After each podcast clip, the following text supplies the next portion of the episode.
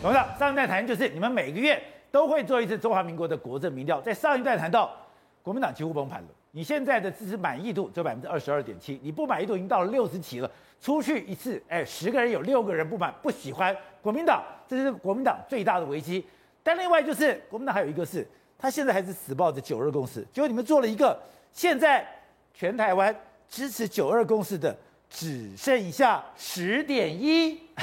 他 这这是在搞笑的事情，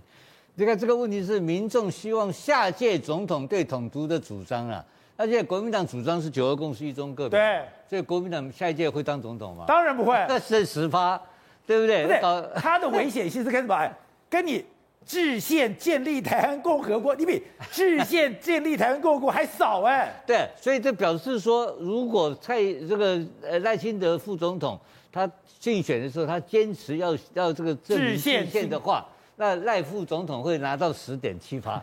两个都那就也是一样落选。换言之讲，两个极端的，一个十点七八，一个十点一八。可是可是，国民党是公开主长期主张九二共识一中各表，所以说他现在问题是车子船都开出来了，车子也开出来了，这个口号已经喊得震天大响。那怎么办？现在国民党怎么办？国民党如果现在这个情况的话，二零二四不要选了，因为民众已经，你看我们问的三个问题都可以表现出来，对不对？维持现状是七十点九趴，